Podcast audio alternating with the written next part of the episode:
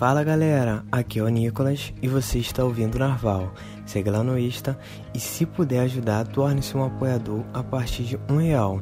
E com 10 reais você terá direito a livros exclusivos que estarei postando no Apoia-se e um sorteio mensal. Entre em apoia.se barra audiobooksnarval. Compre também nossos produtos, link na descrição. Agradeço de coração e aproveitem o livro.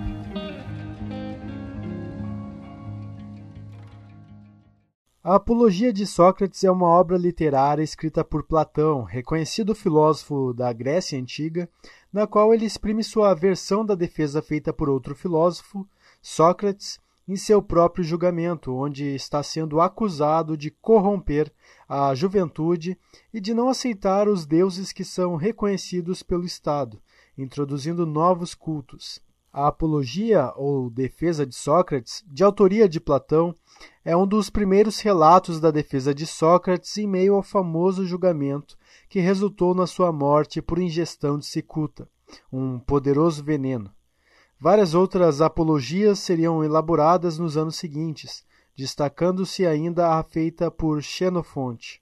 Neste primeiro audiobook que eu trago a vocês, eu, Alisson Augusto, licenciado e mestrando em filosofia pela PUC do Rio Grande do Sul, farei a leitura desta obra clássica que tornou-se um marco não apenas para a popularização da filosofia em seu sentido literário, como também para a discussão sobre problemas relativos à democracia e, acima de tudo, sobre a justiça em si mesma.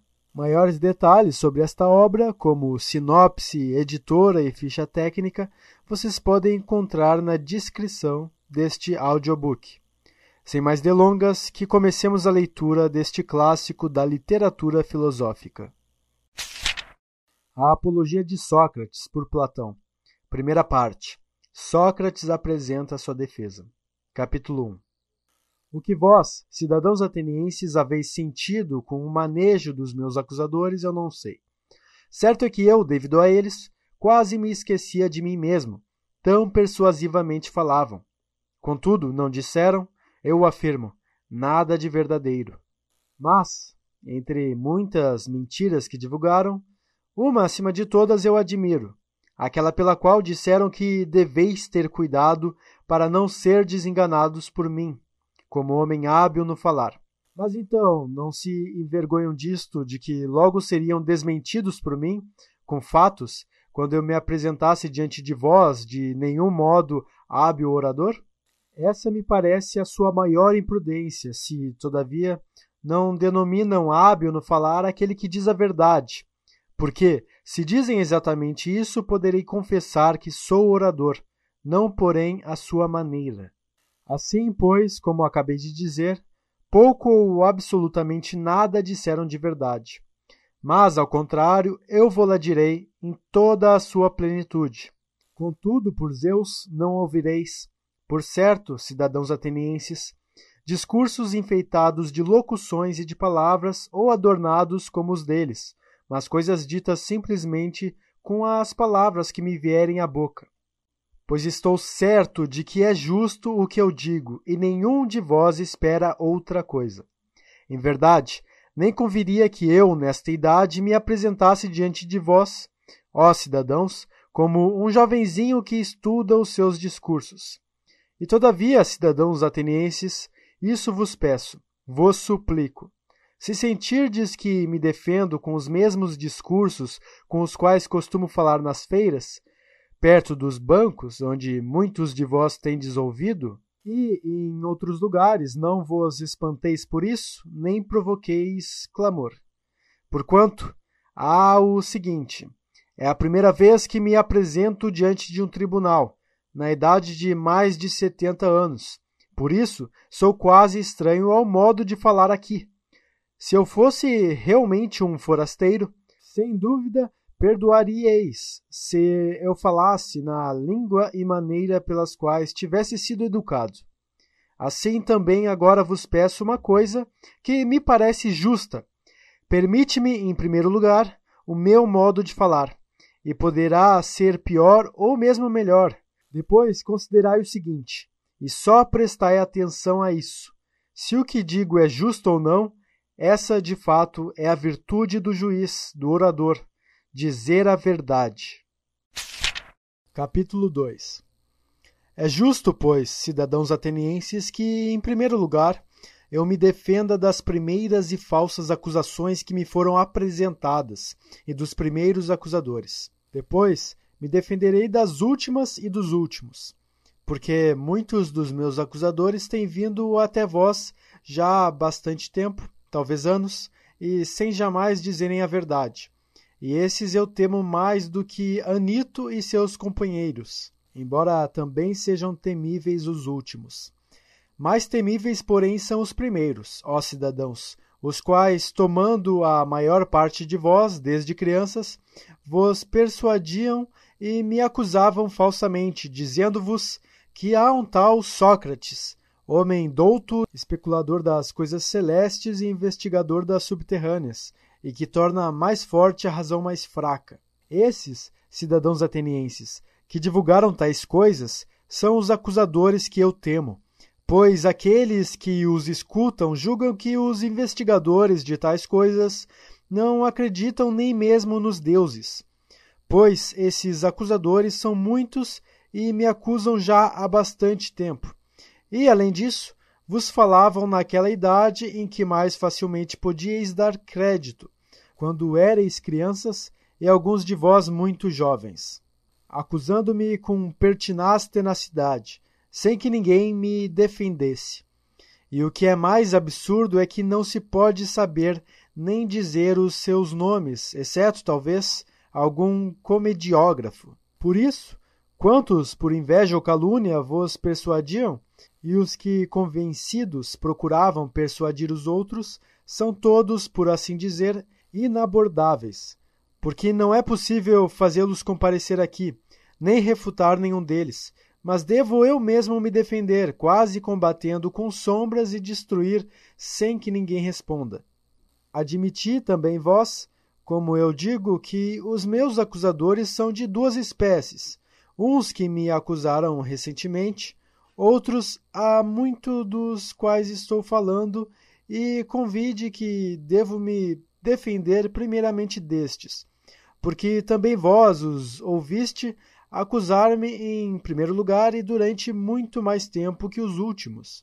Ora bem, cidadãos atenienses, devo defender-me e empreender remover de vossa mente, em tão breve hora, a má opinião acolhida por vós durante muito tempo. Certo, eu desejaria consegui-lo, e seria o melhor, para vós e para mim, se, defendendo-me, obtivesse algum proveito. Mas vejo a coisa difícil, e bem percebo por quê. De resto, talvez seja como Deus quiser. Agora é preciso obedecer à lei e me defender. Capítulo 3 Prossigamos, pois, e vejamos de início qual é a acusação, de onde nasce a calúnia contra mim baseado no qual meleto me moveu este processo. Ora bem, que diziam os caluniadores ao caluniar-me? É necessário ler a ata da acusação jurada por esses tais acusadores. Sócrates comete crime e perde a sua obra, investigando as coisas terrenas e as celestes e tornando mais forte a razão mais débil, e ensinando isso aos outros. Tal é, mais ou menos, a acusação. E isso já vistes, vós mesmos, na comédia de Aristófanes, onde aparece aqui e ali um Sócrates que diz caminhar pelos ares e exibe muitas outras tolices, das quais não entendo nem muito, nem pouco. E não digo isso por desprezar tal ciência, se é que há sapiência nela. Mas o fato é, cidadãos atenienses, que de maneira alguma é, me ocupo de semelhantes coisas e apresento testemunhas. Vós mesmos, e peço, vos informei reciprocamente, mutuamente vos interrogueis. Quantos de vós me ouviram discursar algum dia? E muitos dentre vós são desses. Perguntai-vos uns aos outros se qualquer de vós jamais me ouviu orar, muito ou pouco, em torno de tais assuntos, e então reconhecereis que tais são, do mesmo modo, as outras mentiras que dizem de mim. Capítulo 4 Na realidade, nada disso é verdadeiro. E se tendes ouvido de alguém que instrui e ganha dinheiro com isso? Não é verdade. Embora em realidade isso me pareça bela coisa, que alguém seja capaz de instruir os homens, como Gorgias Leontino, Pródico de Co e Hípias de Élide, porquanto cada um desses, ó cidadãos, passando de cidade em cidade, é capaz de persuadir os jovens, os quais poderiam conversar gratuitamente com todos os cidadãos que quisessem. É capaz de persuadir a estar com eles, deixando as outras conversações, compensando-os com dinheiro e proporcionando-lhes prazer. Mas aqui há outro erudito de Paros, o qual eu soube que veio para junto de nós, porque encontrei por acaso um que despendeu com os sofistas mais dinheiro que todos os outros juntos. Calhas de Hipônico. Tem dois filhos e eu o interroguei. Calhas, se os teus filhinhos fossem poldrinhos ou bezerros, deveríamos escolher e pagar para eles um guardião, o qual os deveria aperfeiçoar nas suas qualidades inerentes. Seria uma pessoa que entendesse de cavalos e de agricultura. Mas, como são homens, qual é o mestre que deves tomar para eles? Qual é o que sabe ensinar tais virtudes, a humana e a civil? Creio bem que tens pensado nisso uma vez que tem dois filhos. Haverá alguém ou não? Certamente, responde. E eu pergunto: Quem é? De onde e por quanto ensina? Eveno respondeu de Paros por cinco minas. E eu acreditaria Eveno muito feliz, se verdadeiramente possui essa arte e a ensina com um tal garbo mas o que é certo é que também eu me sentiria altivo e orgulhoso se soubesse tais coisas. Entretanto, o fato é, cidadãos atenienses, que não sei. Capítulo 5 Algum de vós aqui poderia talvez se opor a mim. Mas, Sócrates, que é que fazes? De onde nasceram tais calúnias? Se não tivesses te ocupado em coisa alguma diversa das coisas que fazem os outros, na verdade não terias ganho tal fama e não teriam nascido acusações. Dizes, pois, o que é isso, a fim de que não me julguem a esmo. Quem diz assim parece-me que fala justamente, e eu procurarei demonstrar-vos que jamais foi essa a causa produtora de tal fama e de tal calúnia. Ouvi-me. Talvez possa parecer a algum de vós que eu esteja gracejando. Entretanto, Sabei-o bem, eu vos direi toda a verdade. Porque eu, cidadãos atenienses, se conquistei esse nome foi por alguma sabedoria. Que sabedoria é essa? Aquela que é, talvez, propriamente a sabedoria humana. É, em realidade, arriscado ser sábio nela. Mas aqueles de quem falávamos ainda há pouco seriam sábios de uma sabedoria mais que humana. Ou não sei que dizer, porque certo não a conheço.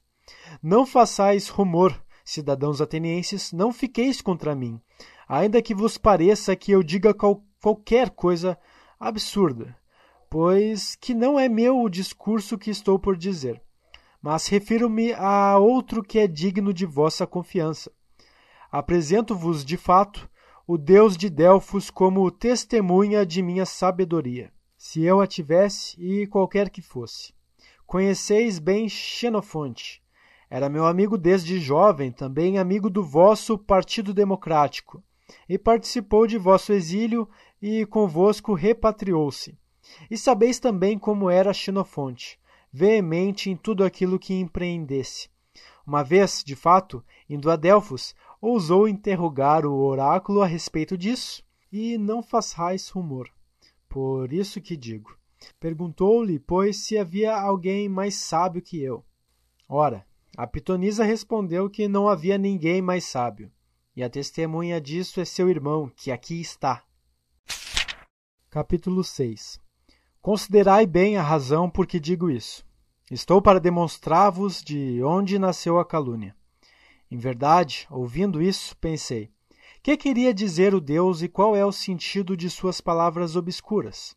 Sei bem que não sou sábio, nem muito, nem pouco o que quer dizer, pois, afirmando que sou o mais sábio? Certo não mente, não é possível. E fiquei por muito tempo em dúvida sobre o que pudesse dizer. Depois de grande fadiga, resolvi buscar a significação do seguinte modo: Fui a um daqueles detentores da sabedoria, com a intenção de refutar, por meio dele, sem dúvida, o oráculo, e com tais provas opor-lhe a minha resposta. Este é mais sábio que eu, enquanto tu dizias que eu sou mais sábio. Examinando esse tal, não importa o nome, mas era, cidadãos atenienses, um dos políticos, este de quem eu experimentava essa impressão. E falando com ele, afigurou-se-me que esse homem parecia sábio a muitos outros, e principalmente a si mesmo, mas não era sábio. Procurei demonstrar-lhe que ele parecia sábio sem o ser. Daí me veio o ódio dele de muitos dos presentes. Então, pus-me a considerar de mim para mim, que eu sou mais sábio do que esse homem, pois que, ao contrário, nenhum de nós sabe nada de belo e bom, mas aquele homem acredita saber alguma coisa, sem sabê-la, enquanto eu, como não sei nada, também estou certo de não saber. Parece, pois, que eu seja mais sábio do que ele nisso, ainda que seja pouca coisa.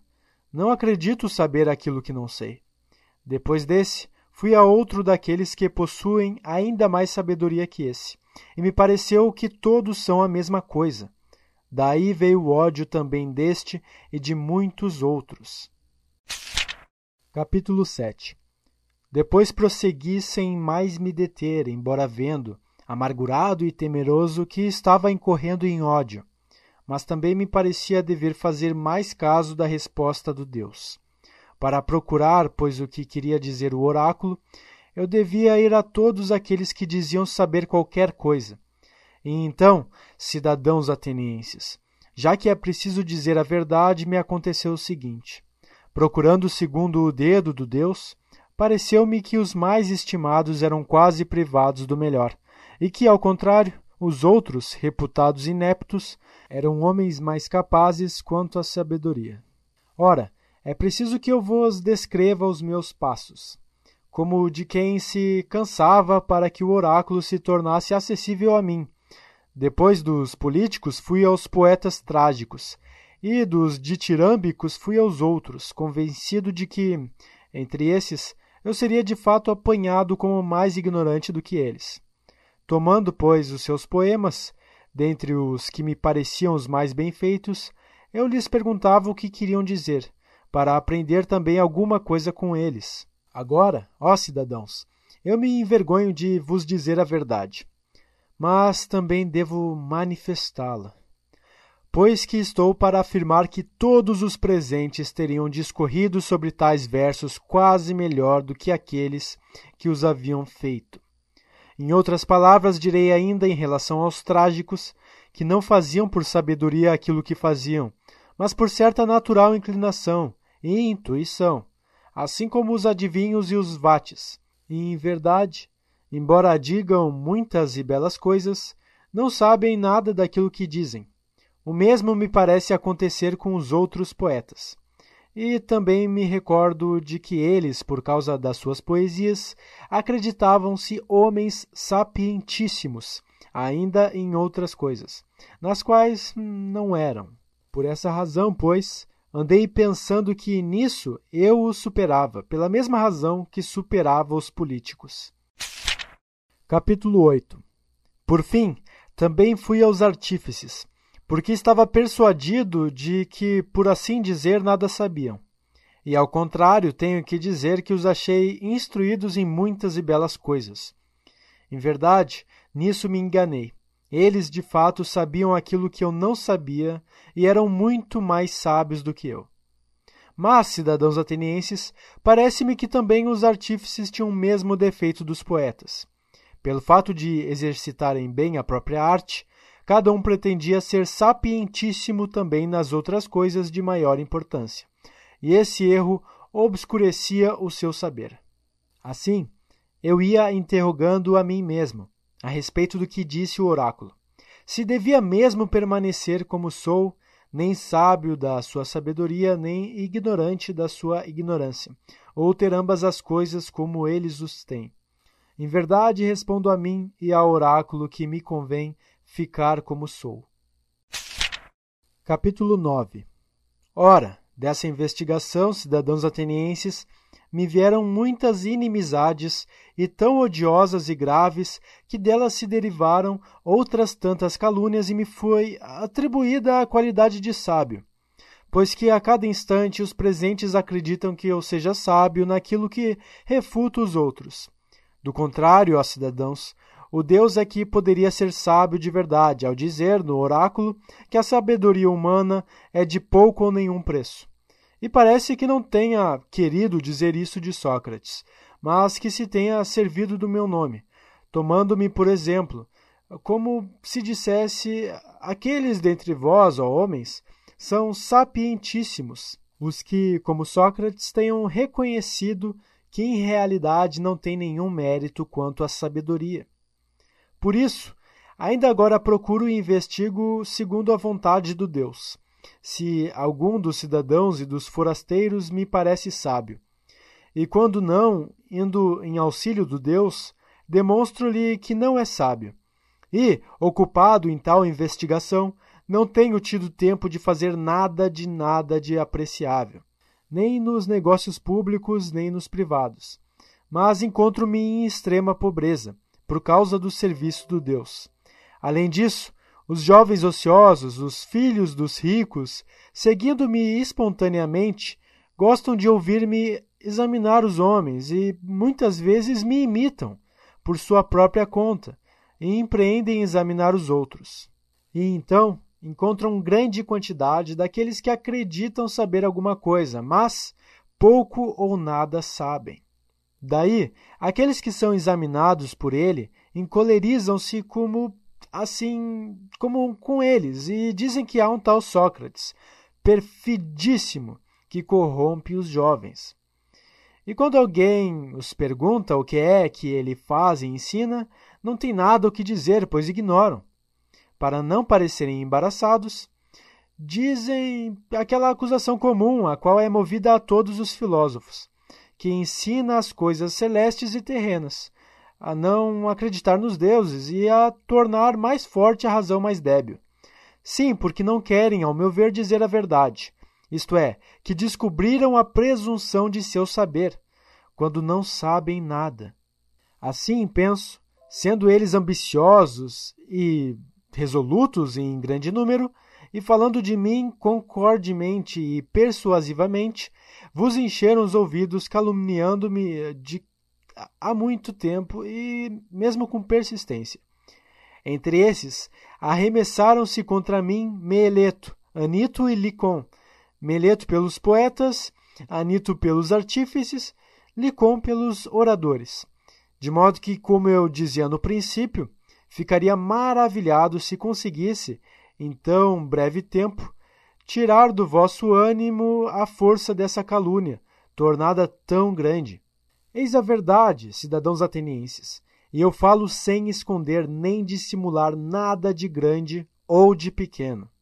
Saibam, quantos o queiram, que por isso sou odiado. Sei que digo a verdade, e que tal é a calúnia contra mim, e tais são as causas. E tanto agora como mais tarde ou em qualquer tempo, podereis considerar essas coisas. São como digo. Capítulo 10 é suficiente, pois, esta minha defesa diante de vós, contra a acusação movida a mim pelos primeiros acusadores. Agora procurarei defender-me de Meleto, homem de bem e amante da pátria, como dizem, e um dos últimos acusadores. Voltemos, portanto, ao ato de acusação, jurado por ele, como por outros acusadores. É mais ou menos assim. Sócrates, diz a acusação, comete crime corrompendo os jovens e não considerando como deuses os deuses que a cidade considera, porém outras divindades novas. Esta é a acusação. Examinemo-la agora em todos os seus vários pontos. Diz primeiro que cometo crime, corrompendo jovens. Ao contrário, eu digo, cidadãos atenienses, Meleto é quem comete crime, porque brinca com as coisas graves, conduzindo com facilidade os homens ao tribunal, aparentando ter cuidado e interesse por coisas em que de fato nunca pensou. Procurarei mostrar-vos que é bem assim. Capítulo 11 Agora dize-me, Meleto, não é verdade que te importa bastante que os jovens se tornem cada vez melhores, tanto quanto possível? Sim, é certo. Vamos, pois, dizer-lhes quem os torna melhores. É claro que tu deves saber, sendo coisa que te preocupa, tendo de fato encontrado quem os corrompe, como afirmas, uma vez que me trouxeste aqui e me acusa. Continua, fala e indica-lhes quem os torna melhores. Vê, Meleto, calas e não sabes o que dizer. E, ao contrário, não te parece vergonhoso e suficiente prova do que justamente eu digo que nunca pensaste em nada disso? Mas dizes, homem de bem, quem os torna melhores? As leis. Mas não pergunto isso, ótimo homem. Mas qual o homem que sabe, em primeiro lugar, isso exatamente, as leis? Aqueles, Sócrates, os juízes. Como, Meleto? Esses são capazes de educar os jovens e os tornar melhores. Como não? Todos ou alguns apenas, outros não? Todos. Muito bem respondido por Hera. Vê quanta abundância de pessoas úteis. Como? Também estes que nos escutam tornam melhores os jovens ou não? Também estes. E os senadores? Também os senadores. É assim, Meleto? Não corrompem os jovens os cidadãos da Assembleia? Ou também todos esses os tornam melhores? Também esses. Assim, pois todos os homens, como parece, tornam melhores os jovens, exceto eu. Só eu corrompo os jovens, não é isso? Isso exatamente afirmo de modo conciso. Oh, que grande desgraça descobriste em mim! E responde-me: será assim também para os cavalos? Que aqueles que os tornam melhores são todos homens e que só um os corrompe? Ou será o contrário, que um só é capaz de os tornar melhores e bem poucos aqueles que entendem de cavalos? E os mais, quando querem manejá-los e usá-los, os estragam? Não é assim, Meleto, para os cavalos como para todos os animais? Sim, certamente, ainda que tu e Anito o neguem ou afirmem pois seria uma grande fortuna para os jovens que um só corrompesse e os outros lhe fossem todos úteis. Mas na realidade, Meleto, mostraste o suficiente que jamais te preocupaste com os jovens, e claramente revelaste o teu desmazelo, que nenhum pensamento te passou pela mente, disto que me acusas. Capítulo 12 E agora, dize-me, por Zeus, Meleto, que é melhor? Viver entre virtuosos cidadãos ou entre malvados? Responde, meu caro. Não te pergunto uma coisa difícil. Não fazem os malvados alguma maldade ao que são seus vizinhos e alguns benefícios os bons? Certamente. E haverá quem prefira receber malefícios a ser auxiliado por aqueles que estão com ele? Responde, porque também a lei manda responder aos que gostam de ser prejudicados. Não, por certo. Vamos, pois, tu me acusas como pessoa que corrompe os jovens e os torna piores, voluntariamente ou involuntariamente? Para mim, voluntariamente. Como, Meleto? Tu, nesta idade, és mais sábio do que eu, tão velho, sabendo que os maus fazem sempre mal aos mais próximos e os bons fazem bem. Eu, pois, cheguei a tal grau de ignorância que não sei nem isso. Que se tornasse maus alguns daqueles que estavam comigo, correria o risco de receber dano, se é que faço um tão gra grande mal, como dizes. Não te creio, Meleto, quanto a isso, e ninguém te acredita, penso. Mas ou não os corrompo, ou, se os corrompo, é involuntariamente, e em ambos os casos mentiste. E se os corrompo involuntariamente, não há leis que mandem trazer aqui alguém por tais fatos involuntários, mas há as que mandam conduzi-lo em particular, instruindo-o, advertindo-o. É claro que, se me convencer, cessarei de fazer o que estava fazendo sem querer. Tu, ao contrário, evitaste encontrar-me e instruir-me. Não o quiseste. E me conduzes aqui onde a lei ordena citar aqueles que têm necessidade de pena e não de instrução. Capítulo 13 Mas, cidadãos atenienses, os fatos evidenciaram o que eu sempre disse. Jamais Meleto prestou atenção a tais coisas, nem muita, nem pouca. Todavia, explica Meleto, o que significa a tua expressão, dizendo corrompo os jovens. É claro, segundo a acusação escrita por ti mesmo, que ensino a não respeitar os deuses que a cidade respeita, porém outras divindades novas. Não dizes que os corrompo, ensinando tais coisas? Sim, é, é isso mesmo que eu digo, sempre que posso. Assim, pois, Meleto, por estes mesmos deuses de que agora está falando, fala ainda mais claro, a mim e aos outros. Não consigo entender se dizes que eu ensino a acreditar que existem certos deuses. E, em verdade, creio que existem deuses, e não sou de todo ateu, nem sou culpado de tal erro. Mas não são os da cidade, porém outros. E disso exatamente me acusas, dizendo que eu creio em outros deuses. Ou dizes que eu mesmo não creio inteiramente nos deuses e que ensino isso aos outros? Eu digo isso, que não acreditas inteiramente nos deuses. Admirável Meleto. A quem disse eu isso? Não creio, pois, do mesmo modo que os outros homens, que o Sol e a Lua são deuses? Não, uh, por Zeus, ó juízes. Ele disse de fato que o Sol é uma pedra e a Lua terra.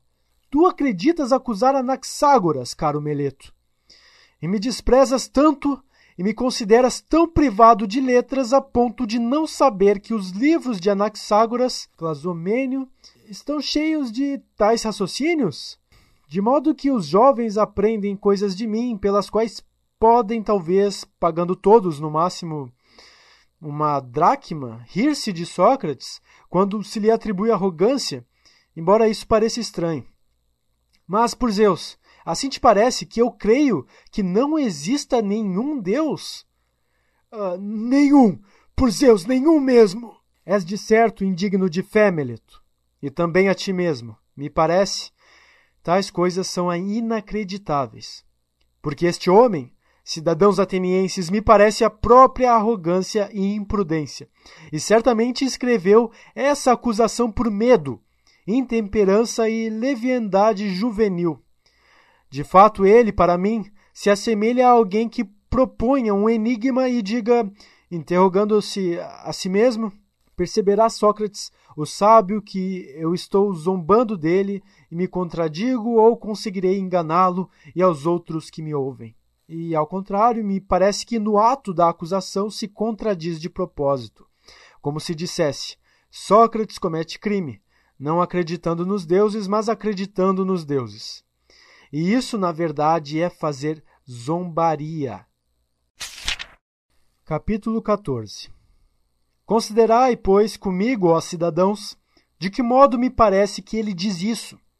Responde-nos tu, Meleto, e vós, como pedi a princípio, não façais rumor contra mim, se conduzo o raciocínio desse modo. Existem entre os homens, Meleto, os que acreditam que há coisas humanas, que não há homens? Que responda a ele, ó juízes, sem resmungar, ora uma coisa, ora outra aos que acreditam que não há cavalos e coisas que tenham relação com os cavalos, sim? Ou acreditam que não há flautistas e coisas relativas à flauta, sim? Não há? Ótimo homem. Se não queres responder, digo eu, aqui a ti e aos outros presentes. Mas ao menos responde a isto. Há quem pense acreditar que há coisas demoníacas e demônios não? Não há. Ah, como estou contente que tenhas respondido de má vontade, constrangido por outros. Tu dizes, pois, que eu creio e ensino coisas demoníacas, sejam novas, sejam velhas. Portanto, segundo o teu raciocínio, eu creio que há coisas demoníacas e o juraste na tua acusação. Ora, Se creio que há coisas demoníacas, certo é absolutamente necessário que eu creia também na existência dos demônios. Não é assim? Assim é. Estou certo de que o admites, porque não respondes. E não temo em apreço os demônios como deuses ou filho de deuses? Sim ou não? Uh, sim, é certo. Se, pois, uh, creio na existência dos demônios, como dizes, se os demônios são uma espécie de deuses, isso seria propor que não acredito nos deuses. E depois que, ao contrário, creio nos deuses, porque ao menos creio na existência dos demônios. Se, por outra parte, os demônios são filhos bastardos dos deuses com as ninfas, ou outras mulheres das quais somente se dizem nascidos, quem jamais poderia ter a certeza de que são filhos dos deuses se não existem deuses? Seria de fato do mesmo modo absurdo que alguém acreditasse nas mulas, filhas de cavalos e das jumentas, e acreditasse não existirem cavalos e asnos mas, Meleto, tua acusação foi feita para me pôr à prova. Ou também por não saber a verdadeira culpa que me pudesses atribuir. Porque, pois, te arriscas a persuadir um homem, mesmo de mente restrita, de que pode a mesma pessoa acreditar na existência das coisas demoníacas e divinas. E de outro lado, essa pessoa não admitir demônios, nem deuses, nem heróis? Isso não é possível. Capítulo 15 Em realidade, cidadãos atenienses, para demonstrar que não sou réu, segundo a acusação de Meleto, não me parece ser necessária longa defesa, mas isso basta. Aquilo, pois, que eu dizia no princípio, que há muito ódio contra mim, e muito acumulado, bem sabeis que é verdade. Isso é o que me vai perder, se eu me perder. E não, Meleto ou Anito, mas a calúnia e a insídia do povo. Pela mesma razão se perderam muitos outros homens virtuosos, e outros ainda, creio, serão perdidos. Não há perigo que a série se feche comigo. Mas talvez pudesse alguém dizer: Não te envergonha, Sócrates, de te aplicardes a tais ocupações pelas quais agora está arriscado a morrer? A isso porei justo raciocínio e é o seguinte: Não estás falando bem, meu caro. Se acreditas que um homem, de qualquer utilidade, por menor que seja, deve fazer caso dos riscos de viver ou morrer, e ao contrário, só deve considerar uma coisa: quando fizer o que quer que seja, deve considerar se faz coisa justa ou injusta, se está agindo como homem virtuoso ou desonesto. Porquanto, segundo a tua opinião, seriam desprezíveis todos aqueles semideuses que morreram em Troia. E com eles o filho de Tétis, o qual, para não sobreviver à vergonha, desprezou de tal modo o perigo que, desejoso de matar Heitor, não deu ouvido à predição de sua mãe, que era uma deusa, e a qual lhe deve ter dito mais ou menos isso: Filho, se vingares a morte de teu amigo Patroclo e matares Heitor, tu mesmo morrerás, porque, imediatamente depois de Heitor, o teu destino estará terminado. Ouviu tais palavras, não fez nenhum caso da morte e dos perigos, e temendo muito mais o viver ignóbil e não vingar os amigos, disse: Morra eu imediatamente depois de ter punido o culpado, para que não permaneça aqui como objeto de riso, junto das minhas naus recurvas inútil fardo da terra. Crês que tenha feito caso dos perigos e da morte? Porque em verdade assim é, cidadãos atenienses, Onde quer que alguém tenha colocado, reputando o melhor posto, ou se for ali colocado pelo comandante, tem necessidade, a meu ver, de ir firme ao encontro dos perigos, sem se importar com a morte ou com coisa alguma, a não ser com as torpezas. Capítulo 16 Gravíssimo erro deveria considerar, cidadãos atenienses, quando os comandantes, por vós eleitos para me dirigirem, me assinalaram um posto em Potideia, em Anfípolo, em Délio, não ter ficado eu onde me colocaram como qualquer outro e correndo perigo de morte. Quando, pois, o Deus me ordenava, como penso e estou convencido, que eu devia viver filosofando e examinando a mim mesmo e aos outros, Então eu, se temendo a morte ou qualquer outra coisa tivesse abandonado o meu posto, isso seria deveras intolerável. Nesse caso, com razão, alguém poderia conduzir-me ao tribunal e acusar-me de não acreditar na existência dos deuses, desobedecendo ao oráculo e temendo a morte, e reputando-me sábio sem o ser. Pois que, ó cidadãos, o temer a morte não é outra coisa que parecer ter sabedoria, não tendo. É de fato parecer saber o que não se sabe. Ninguém sabe, na verdade, se por acaso a morte não é o maior de todos os bens para o homem. E entretanto todos a temem, como se soubessem com certeza que é o maior dos males.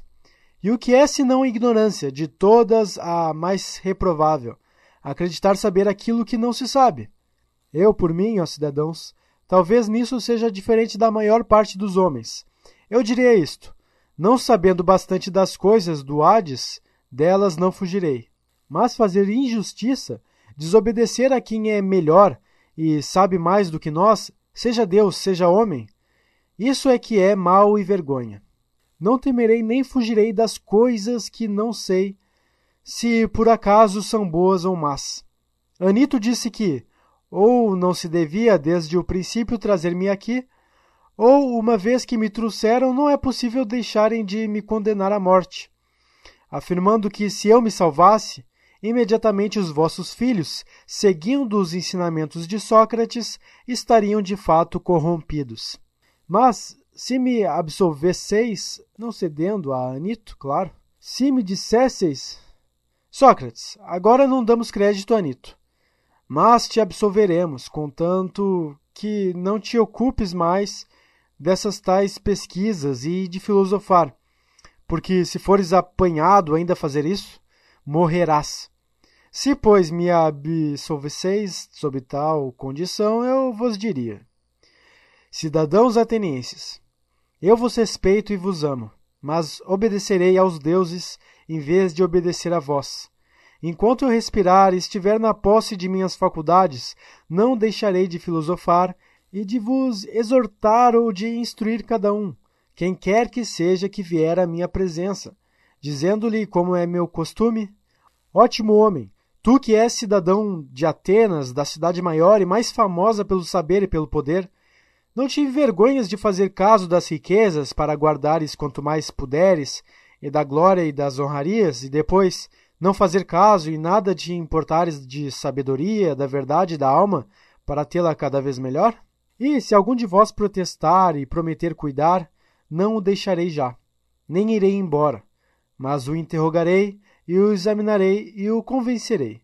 E, em qualquer momento que pareça que não possui virtude, convencido de que a possuo, o reprovarei, porque faz pouquíssimo caso das coisas de grandíssima importância e grande caso das parvoices. E isso farei com quem quer que seja que me pareça, seja jovem ou velho, forasteiro ou cidadão. Tanto mais com os cidadãos quanto mais me sejam vizinhos por nascimento. Isso justamente é o que me manda o Deus, e vós o sabeis e creio que nenhum bem maior tendes na cidade, maior que este meu serviço do Deus. Por toda parte eu vou persuadindo a todos, jovens e velhos, a não se preocuparem exclusivamente e nem tão ardentemente com o corpo e com as riquezas, como devem preocupar-se com a alma, para que ela seja quanto possível melhor. E vou dizendo que a virtude não nasce da riqueza, mas da virtude vem aos homens as riquezas e todos os outros bens, tanto públicos como privados. Se, falando assim, eu corrompo os jovens, tais raciocínios são prejudiciais. Mas se alguém disser que digo outras coisas que não essas, não diz a verdade. Por isso vos direi, cidadãos atenienses, que, segundo Anito ou não, absolvendo-me ou não, não farei outra coisa, nem que tenha de morrer muitas vezes. Capítulo 17 Não façais rumor, cidadãos atenienses, mas perseverai no que vos estou dizendo, isto é, não vocifereis pelas coisas que vos digo, mas ouvi-me, pois, escutando-me, penso que tirareis proveito. Aqui estou para vos dizer algumas outras coisas. E talvez por isso levantareis a voz, mas não deveis fazer. Sabei-o bem, se me condenais a morrer, a mim que sou tal como eu digo, não causareis maior dano a mim que vós mesmos. E de fato, nem Meleto, nem Anito me poderiam fazer mal em coisa em alguma. Isso jamais seria possível, pois que não pode acontecer que um homem melhor receba dano de um pior. É possível que me mandem matar, ou me exilem, ou me tolham os direitos civis. Mas, provavelmente, eles ou quaisquer outros reputam tais coisas como grandes males, ao passo que eu não considero assim. E, ao contrário, considero muito maior mal fazer o que agora eles estão fazendo, procurando matar injustamente um homem. Ora, pois, cidadãos atenienses, estou bem longe de me defender por amor a mim mesmo. Como alguém poderia supor, mas por amor a vós, para que, condenando-me, não tenhais de cometer o erro de repelir o dom de mim que vos fez o Deus. Pois que, se me mandares matar, não encontrareis facilmente outro igual, que pode parecer ridículo dizê-lo, tenha sido adaptado pelo Deus à cidade, do mesmo modo como a um cavalo grande e de pura raça, mas um pouco lerdo pela sua gordura. É aplicada a necessária esporada para sacudi-lo. Assim, justamente, me parece que o Deus me aplicou à cidade, de maneira que, despertando cada um de vós e persuadindo-vos e desaprovando-vos, não deixo de vos esporar os flancos, por toda a parte durante todo o dia. E outro parecido não tereis tão facilmente, cidadãos. Mas, se me ouvisseis, me pouparíeis. É possível que vós, irritados como aqueles que são despertados quando no melhor do dono, repelindo-me para condescender com Anito, levianamente me condeneis à morte, para dormirdes o resto da vida se, entretanto, o Deus, pensando em vós, não vos mandar algum outro. Que eu seja um homem cuja qualidade é a de ser um dom feito pelo Deus da cidade, podereis deduzir do seguinte: Não é, na verdade, do homem eu ter descuidado das minhas coisas, resignando-me por tantos anos a me descuidar dos negócios domésticos, para acudir sempre aos vossos, aproximando-me sempre de cada um de vós em particular, como um pai ou irmão mais velho, persuadindo-vos a vos preocupardes com a virtude? Se, em verdade, disto eu obtivesse qualquer coisa e recebesse compensação de tais advertências, teria uma razão. Mas agora vós mesmos vedes que os acusadores, tendo acusado a mim com tanta imprudência de tantas outras coisas, não foram capazes de apresentar uma testemunha de que eu tenha contratado ou pedido alguma recompensa. Pois bem, apresento um testemunho suficiente do que digo, a minha pobreza. Capítulo 18 Mas poderia talvez parecer estranho que eu, andando daqui para lá, me cansasse dando em particular esses conselhos, e depois, em público, não ousasse subindo diante do vosso povo, aconselhar a cidade. A causa disso é aqui em várias circunstâncias eu vos disse muitas vezes. A mim me acontece qualquer coisa de divino e demoníaco. Isso injustamente Meleto escreveu também no ato da acusação, zombando de mim. E tal fato começou comigo em criança. Ouço uma voz e toda vez que isso acontece, ela me desvia do que estou a pique de fazer, mas nunca me leva à ação. Ora, é isso que me impede de me ocupar dos negócios do Estado.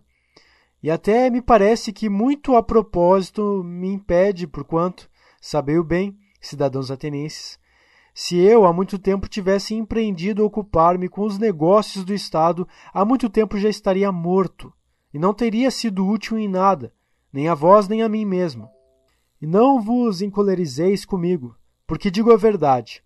Não há nenhum homem que se salve, se quer opor-se com franqueza a vós ou a qualquer outro povo, e impedir que muitos atos contrários à justiça e às leis se pratiquem na cidade. E não há outro caminho. Quem combate verdadeiramente pelo que é justo, se quer ser salvo por algum tempo, deve viver a vida privada, nunca meter-se nos negócios públicos.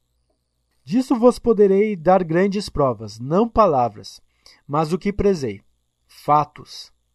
Ouvi, pois, de minha boca o que me aconteceu, para que não saibais que não há ninguém a quem eu tenha feito concessões com desprezo da justiça e por medo da morte, e que ao mesmo tempo, por essa recusa de toda a concessão, deverei morrer.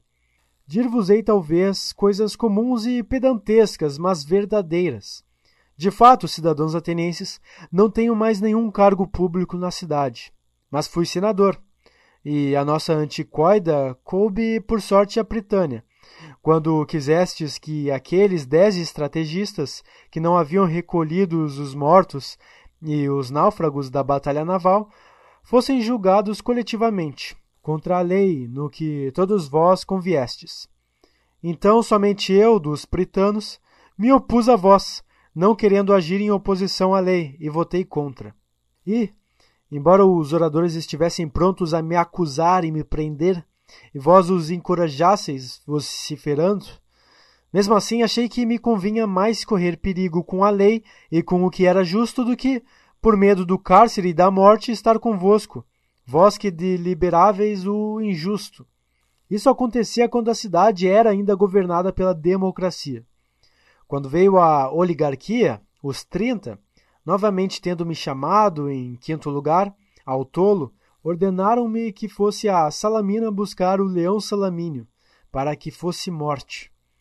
Muitos fatos desse gênero tinham sido ordenados a muitos outros, com o fim de cobrir de infâmia quanto pudessem. Também naquele momento, não com palavras, mas com fatos, demonstrei de novo que a morte não me importava. Ou me importava menos que um figo, eu diria, se não fosse indelicado dizê-lo. Mas não fazer nada de injusto, de ímpio, isso sim, me importa acima de tudo. Pois aquele governo, embora tão violento, não me intimidou para que fizesse alguma injustiça. Mas quando saímos de tolo, os outros quatro foram às Salaminas e trouxeram leão. E eu, ao contrário, afastei-me deles e fui para casa. Naquela ocasião, eu teria sido morto se o governo não fosse derrubado poucos depois. E disso tendes testemunha em grande número. Capítulo 19 Ora, julgais que eu teria vivido tantos anos se me tivesse aplicado aos negócios públicos e, procedendo como homem de bem, tivesse defendido as coisas justas e, como deve ser, tivesse dado a isso maior importância? Muito longe disso, cidadãos atenienses. Na verdade, também nenhum outro se teria salvo. Eu, porém, durante toda a minha vida, se fiz alguma coisa em público ou em particular, vos apareço sempre o mesmo não tendo jamais concedido coisa alguma contra a justiça, nem aos outros, nem a algum daqueles que meus caluniadores chamam de meus discípulos. Mas nunca fui mestre de ninguém. Se, pois, alguém mostrou desejo da minha presença quando eu falava, e acudiam à minha procura jovens e velhos, nunca me recusei a ninguém. Nunca, ao menos, falei de dinheiro. Mas igualmente me presto a me interrogar os ricos e os pobres quando alguém, respondendo, quer ouvir o que digo, e se algum deles se torna melhor, ou não se torna, não posso ser responsável, pois que não prometi, nem dei, nesse sentido, nenhum ensinamento. E se alguém afirmar que aprendeu ou ouviu de mim, em particular, qualquer coisa de diverso do que disse a todos os outros, sabei bem que não diz a verdade. Capítulo 20 Entretanto, como pode acontecer que alguns se comprazam em passar muito tempo comigo. Já ouvistes, cidadãos atenienses? Eu já vos disse toda a verdade. É porque tomam gosto em ouvir e examinar aqueles que acreditam ser sábios e não o são. Não é de fato coisa desagradável. E, como disse, foi o Deus que me ordenou a fazê-lo, com oráculos, com sonhos e com outros meios pelos quais algumas vezes a divina vontade ordena um homem que faça o que quer que seja. Tudo isso, cidadãos atenienses, é verdade e fácil de provar. Com efeito, suponhamos que entre os jovens há alguns que estou corrompendo e outros que já corrompi. seria aparentemente inevitável que alguns destes, quando tiveram mais idade, compreendessem que eu lhes tinha alguma vez aconselhado uma ação má. E hoje deveriam estar aqui para me acusar e vingar-se de mim. Suponhamos ainda que eles não teriam querido vir pessoalmente. Mesmo assim, alguns de seus parentes, pais, irmãos ou pessoas de família, se algum dia receberam danos de minha parte, agora deveriam recordar e tirar vingança. Mas eis que vejo aqui presentes muitos desses. Primeiro Criton, meu coevo e do mesmo Demos, pai de Critóbulo. Depois Lisânias Sfécio, pai de Epígenes, além destes outros cujos irmãos estiveram comigo na intimidade. Nicostrato, filho de Teosóides e irmão de Teodoto, e Teodoto, que já é falecido, não poderia impedir Nicostrato de falar contra mim. E ainda Paralo de Demócodo, irmão de Teageto, do qual é irmão Platão, e Aiantádoro, de que é irmão Apolodoro. E muitos outros eu poderia citar, alguns dos quais especialmente deveriam ter sido apresentados por Meleto como testemunhas no seu discurso. Mas, se agora se esquivam, aos presentes aqui eu lhes permito dizerem se há qualquer coisa dessa natureza. Mas vós, ó juízes, sois de parecer contrário. Achareis que todos estão prontos a me ajudar.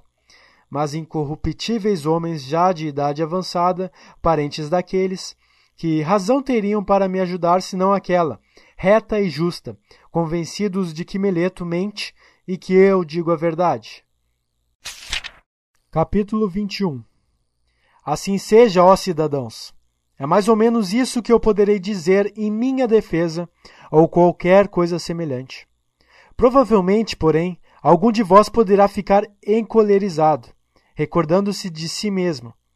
Se sustentou uma contenda, embora em menor proporções do que essa minha, pediu e suplicou aos juízes, com muitas lágrimas, trazendo aqui os filhos e muitos outros parentes e amigos, a fim de mover a piedade ao seu favor.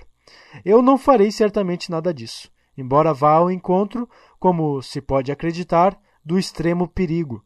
É possível que qualquer um, considerando isso, pudesse irritar-se contra mim e, encolerizado por isso mesmo, desse o voto com ira. Se, de fato, algum de vós está em tal estado de alma, a mim me parece que poderei dizer-lhe o seguinte: também eu, meu caro, tenho uma família. E bem posso, como em Romero, dizer que não nasci de um carvalho nem de um rochedo. Pois eu também tenho parentes e filhinhos, ó cidadãos atenienses. Três, um já jovenzinho e duas meninas. Mas contudo não farei vir aqui nenhum deles para vos rogar a minha absolvição. Por que razão não farei nada disso? Não é por soberba, ó atenienses, nem por desprezo que eu tenho por vós mas que eu seja corajoso ao menos de fronte à morte. Isto é outra coisa. Tratando-se de honra, não me parece belo, nem para mim, nem para vós, nem para toda a sociedade, que eu faça tal. Na idade em que estou e com este nome de sábio que me dão, seja ele merecido ou não. O fato é que me foi criada a fama de ser este Sócrates em quem há alguma coisa pela qual se torna superior à maioria dos homens. Ora, se aqueles que entre nós têm a reputação de serem superiores aos demais, pela sabedoria, pela coragem ou por qualquer outro mérito, procedessem de tal modo, seria bem feito. Frequentemente já notei essa atitude, quando são elas julgadas em pessoas que, malgrado a reputação de homens de valor que têm, se entregam a extraordinárias manifestações inspiradas pela ideia de que será coisa terrível ter de morrer como se no caso em que vós não mandasseis a morte, devessem eles ser imortais. São esses homens que, a meu ver, cobrem a cidade de vergonha e que poderiam suscitar entre os estrangeiros a convicção de aqueles que os próprios atenienses escolheram, de preferência, para serem os seus magistrados e para as demais dignidades.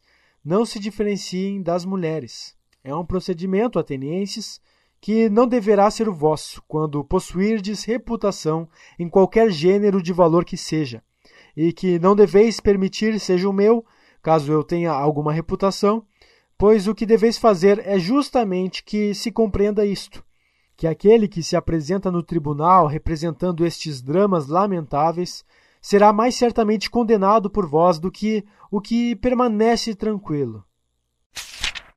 Capítulo 22 Mas mesmo não fazendo caso da reputação, ó cidadãos, não me parece também justo suplicar aos juízes e evitar a condenação com rogos, mas iluminá-los e persuadi-los. Que o juiz não ceda já por isso, não dispense sentença a favor, mas a pronuncie retamente e jure condescender com quem lhe agrada, mas proceder segundo as leis.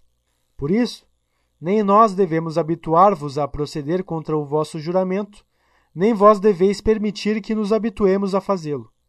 Não espereis, cidadãos atenienses, que eu seja constrangido a fazer diante de vós coisas tais que não considero nem belas, nem justas, nem santas, especialmente agora, por Zeus, que sou acusado de impiedade por Meleto.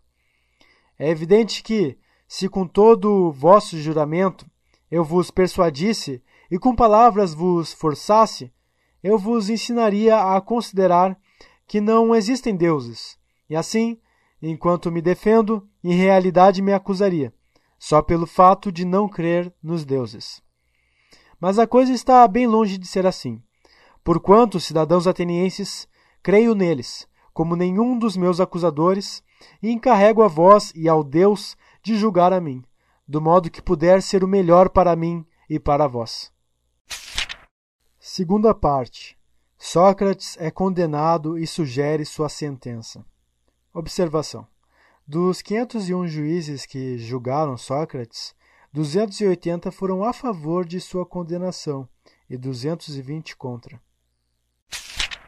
Capítulo 23 A minha impassibilidade, cidadãos atenienses, diante da minha condenação, entre muitas razões, deriva também desta. Eu contava com isto. E até antes me espanto do número dos dois partidos. Por mim, não acreditava que a diferença fosse assim de tão poucos, mas de muitos, pois se somente trinta fossem da outra parte, eu estaria salvo. De Meleto, ao contrário, estou livre. Me parece ainda, e isso é evidente a todos. Se Anito e Licon não viessem aqui acusar-me, Meleto teria sido multado em mil dracmas, não tendo obtido o quinto dos votos. Capítulo 24 Eles pedem, pois, para mim a pena de morte. Pois bem, atenienses, que contraproposta vos farei eu? A que mereço, não é assim? Qual, pois? Que pena ou multa mereço eu, que em toda a vida não repousei um momento, mas descuidando daquilo que todos têm em grande conta, a aquisição de riquezas e a administração doméstica, e os comandos militares, e as altas magistraturas, e as conspirações, e os partidos que surgem na cidade. Conservei-me na realidade de ânimo bastante brando para que pudesse, fugindo de tais intrigas, me livrar delas, não indo aonde a minha presença não fosse de nenhuma vantagem, nem para vós, nem para mim mesmo? Voltava-me, ao contrário, para os lados aonde eu poderia levar, a cada um em particular os maiores benefícios, procurando persuadir cada um de vós a não se preocupar demasiadamente com suas próprias coisas, antes que de si mesmo, para se tornar quanto mais honesto fosse possível, a não cuidar dos negócios da cidade antes que da própria cidade, e preocupar-se assim, do mesmo modo, com outras coisas. De que sou digno eu, tendo sido assim procedido? De um bem, cidadãos atenienses, se devo fazer uma proposta conforme o mérito, e um bem tal que me possa conver.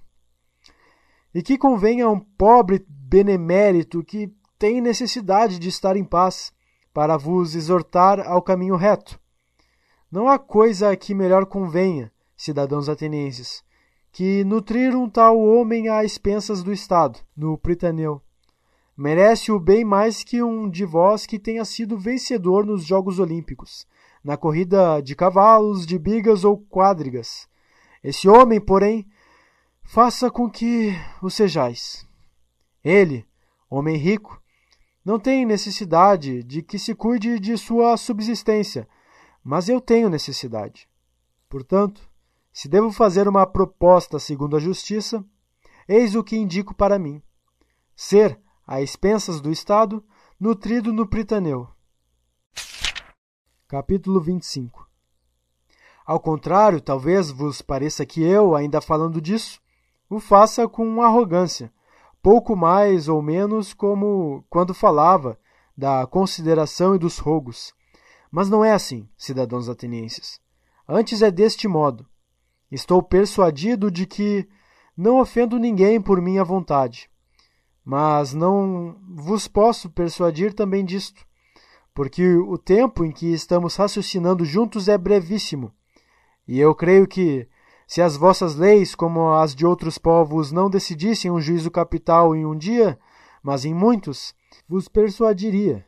Ora, não é fácil, em pouco tempo, destruir grandes calúnias. Estando, pois, convencido de não ter feito injustiça a ninguém, estou bem longe de fazê-la, a mim mesmo, e dizer em meu dano que mereço um mal, e me assinalar um tal de tal sorte. Que devo temer? É possível que eu não tenha de sofrer a pena que me assinala Meleto e que eu digo ignorar se será um bem ou mal? E, ao contrário disso, deverei escolher uma daquelas que sei bem ser um mal e propor-me essa pena, o cárcere? E por que devo viver no cárcere, escravo do magistrado que o preside, escravo dos onze? Ou uma multa, ficando amarrado, quanto não cabe de pagá-la? Seria, pois, o exílio que deveria propor como pena para mim? É possível que vós me indiquei essa pena. Ah, eu teria verdadeiramente um amor excessivo à vida se fosse irrefletido ao ponto de não ser capaz de refletir nisso. Vós que sois meus concidadãos, acabastes por não achar meios de suportar meus sermões. Estes se tornaram para vós um fardo bastante pesado e detestável para que procurei hoje livrar-vos. Serão os seus sermões mais fáceis de suportar para os outros? Muito longe disso, atenienses. Pela vida, em verdade, seria minha. Nesta idade, viver fora da pátria, passando de uma cidade a outra, expulso em degredo. Sei bem que onde quer que eu vá, os jovens ouvirão os meus discursos como aqui. Se eu os repelir, eles mesmos me mandarão embora, convencendo os velhos a fazê-lo. E se não os repelir, os seus pais e parentes me mandarão embora igualmente, com qualquer pretexto. Capítulo 26 Ora, é possível que alguém pergunte: Sócrates, não poderias tu viver longe da pátria, calado e em paz? Eis justamente o que é mais difícil fazer aceitar, e há alguns dentre vós. Se digo que seria desobedecer ao Deus e que, por essa razão, eu não poderia ficar tranquilo, não me acreditaríeis supondo que tal afirmação é, de minha parte, uma fingida candura. Se, ao contrário, digo que o maior bem para um homem é justamente este, falar todos os dias sobre a virtude e os outros argumentos sobre os quais me ouvistes raciocinar, examinando a mim mesmo e aos outros, e que uma vida sem esse exame não é digna de ser vivida, ainda menos me acreditaríeis, ouvindo-me dizer tais coisas. Entretanto, é assim como digo, ó cidadãos, mas não é fácil torná-lo persuasivo. E por outro lado, não estou habituado a acreditar-me digno de nenhum mal. De fato, se tivesse dinheiro, me multaria em uma soma que pudesse pagar, porque não teria prejuízo algum. Mas o fato é que não tenho. Só se quiser desmultar-me em tanto quanto eu possa pagar. Talvez eu vos pudesse pagar uma mina de prata, Multo-me, pois, entanto, Mas Platão, cidadãos atenienses, Criton, Cristóbolo e Apolodoro me obrigam a multar-me em trinta minas e oferecem fiança. Multo-me, pois, entanto, eles vos serão fiadores dignos de crédito. Terceira parte. Sócrates se despede do tribunal. Capítulo 27 Por não terdes querido esperar um pouco mais de tempo, atenienses, ireis obter da parte dos que desejam lançar o opróbio sobre a nossa cidade a fama e a acusação de haverdes sido os assassinos de um sábio de Sócrates. Porque quem vos quiser desaprovar me chamará sem dúvida de sábio, embora eu não o seja. Pois bem, tivesseis esperado um pouco de tempo, a coisa seria resolvida por si. Vós vedes, de fato, a minha idade.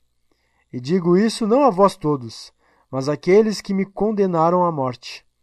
Digo, além disto, mais o seguinte a esses mesmos: É possível que tenhais acreditado, ó cidadãos, que eu tenha sido condenado por pobreza de raciocínio, com os quais eu poderia vos persuadir. Se eu tivesse acreditado que era preciso dizer a fazer tudo para evitar a condenação. Mas não é assim. Caí por falta, não de raciocínios, mas de audácia e imprudência e não por querer dizer-vos coisas tais que vos teria sido gratíssimas de ouvir, choramingando, lamentando e fazendo e dizendo muitas outras coisas indignas, as quais, certo, estáis habituados a ouvir de outros. Mas nem mesmo agora, na hora do perigo, eu teria nada de inconveniente, nem mesmo agora me arrependo de me ter defendido como fiz. Antes prefiro mesmo morrer tendo-me defendido desse modo a viver daquele outro. Nem nos tribunais, nem no campo, nem a mim, nem a ninguém convém tentar todos os meios para fugir à morte. Até mesmo nas batalhas, de fato, é bastante evidente que se poderia evitar de morrer, jogando fora as armas e suplicando aos que perseguem. E muitos outros meios há, nos perigos individuais, para evitar a morte, se se ousa dizer e fazer alguma coisa. Mas, ó cidadãos, talvez o difícil não seja isso, fugir da morte. Bem mais difícil é fugir da maldade, que corre mais veloz que a morte. E agora eu, preguiçoso como sou e velho, fui apanhado pela mais lenta, enquanto os meus acusadores, válidos e leves, foram apanhados pela mais veloz, a maldade. Assim, eu me vejo condenado à morte por vós, condenados de verdade, criminosos de improbidade e de injustiça. Eu estou dentro da minha pena, vós dentro da vossa. E talvez essas coisas devessem acontecer mesmo assim. E creio que cada qual foi tratado adequadamente. Capítulo 28 Agora, pois, quero vaticinar-vos o que se seguirá. Ó vós que me condenastes, porque já estou no ponto em que os homens especialmente vaticinam, quando estão para morrer. Digo-vos de fato, ó cidadãos que me condenaram, que logo depois da minha morte virá uma vingança muito mais severa. Por Zeus, do que aquela pela qual me tendes sacrificado. Fizestes isto acreditando subtrair-vos ao aborrecimento de terdes de dar conta da vossa vida. Mas eu vos asseguro que tudo sairá ao contrário. Em maior número serão os vossos censores, que eu até agora contive, e vós reparastes. E tanto mais vos atacarão, quanto mais jovens forem, e disso tereis maiores aborrecimentos. Se acreditais, matando os homens, entreter alguns dos vossos críticos, não pensais justo. Esse modo de vos livrardes não é de certo eficaz nem belo.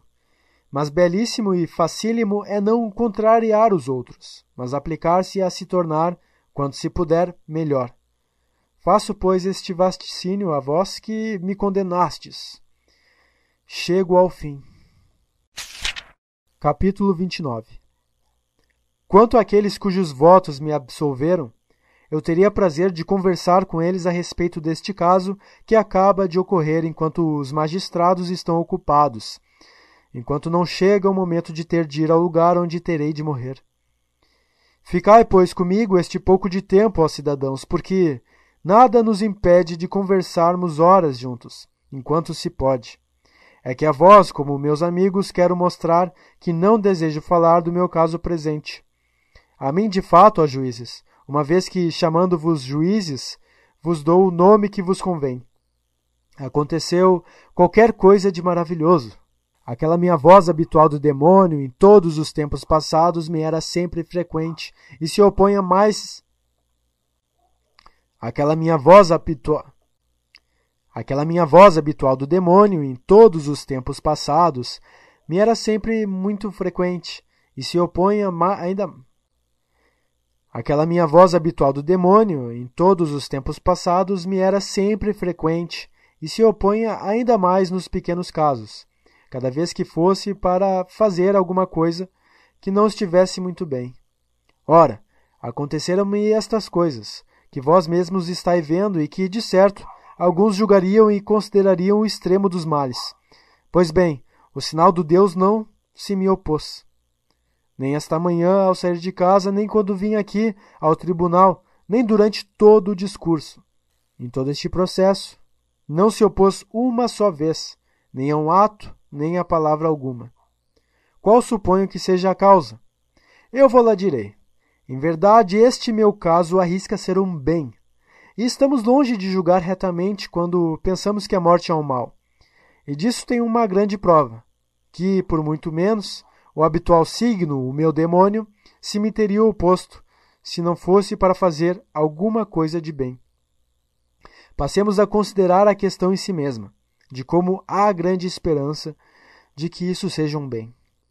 Porque morrer é uma ou outra destas duas coisas.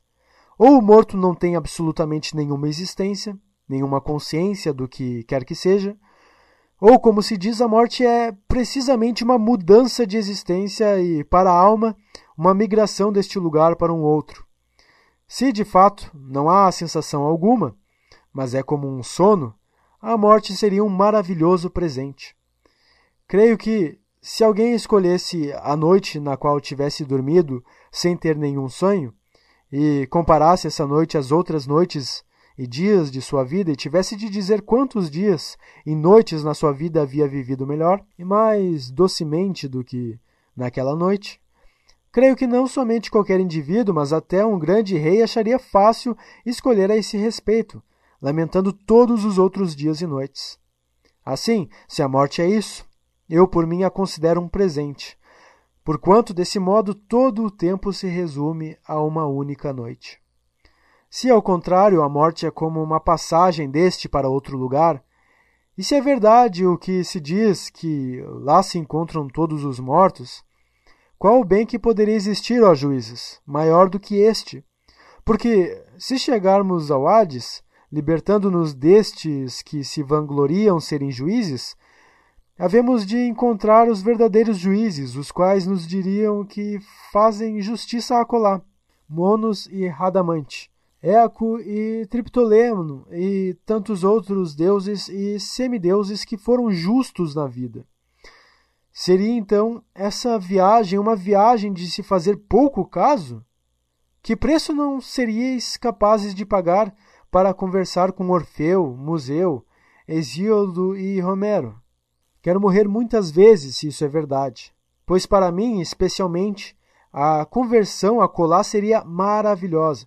Quando eu encontrasse Palamedes e Ajax Telamônio e qualquer um dos antigos mortos por injusto julgamento.